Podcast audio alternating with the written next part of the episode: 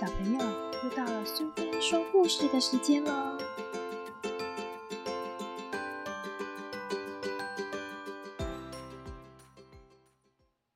今天我们要讲的故事是《狐狸先生的酸葡萄》。在林海音奶奶八十个伊索寓言里，作者是林海音，绘者是贝果，由国语日报所出版。又饿又渴的狐狸先生偷偷跑进人家的葡萄园里，啊！一串串的葡萄结在棚架上，都已经熟透了，又好看又好吃。真是让人嘴馋呐！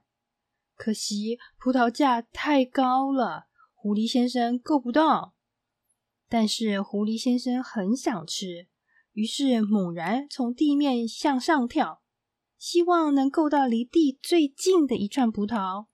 但是啊，够不到，他就一次一次的跳上去，却无论如何都没有用。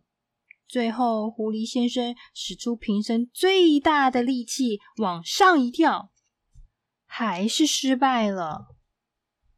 这时，狐狸先生撇撇嘴，嘟囔的说：“其实我根本就不想吃葡萄。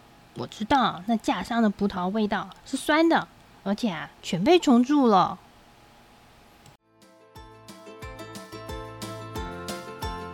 喜欢今天的故事吗？如果你喜欢苏菲说故事时间，别忘了追踪并分享频道哦！谢谢聆听，下次再见。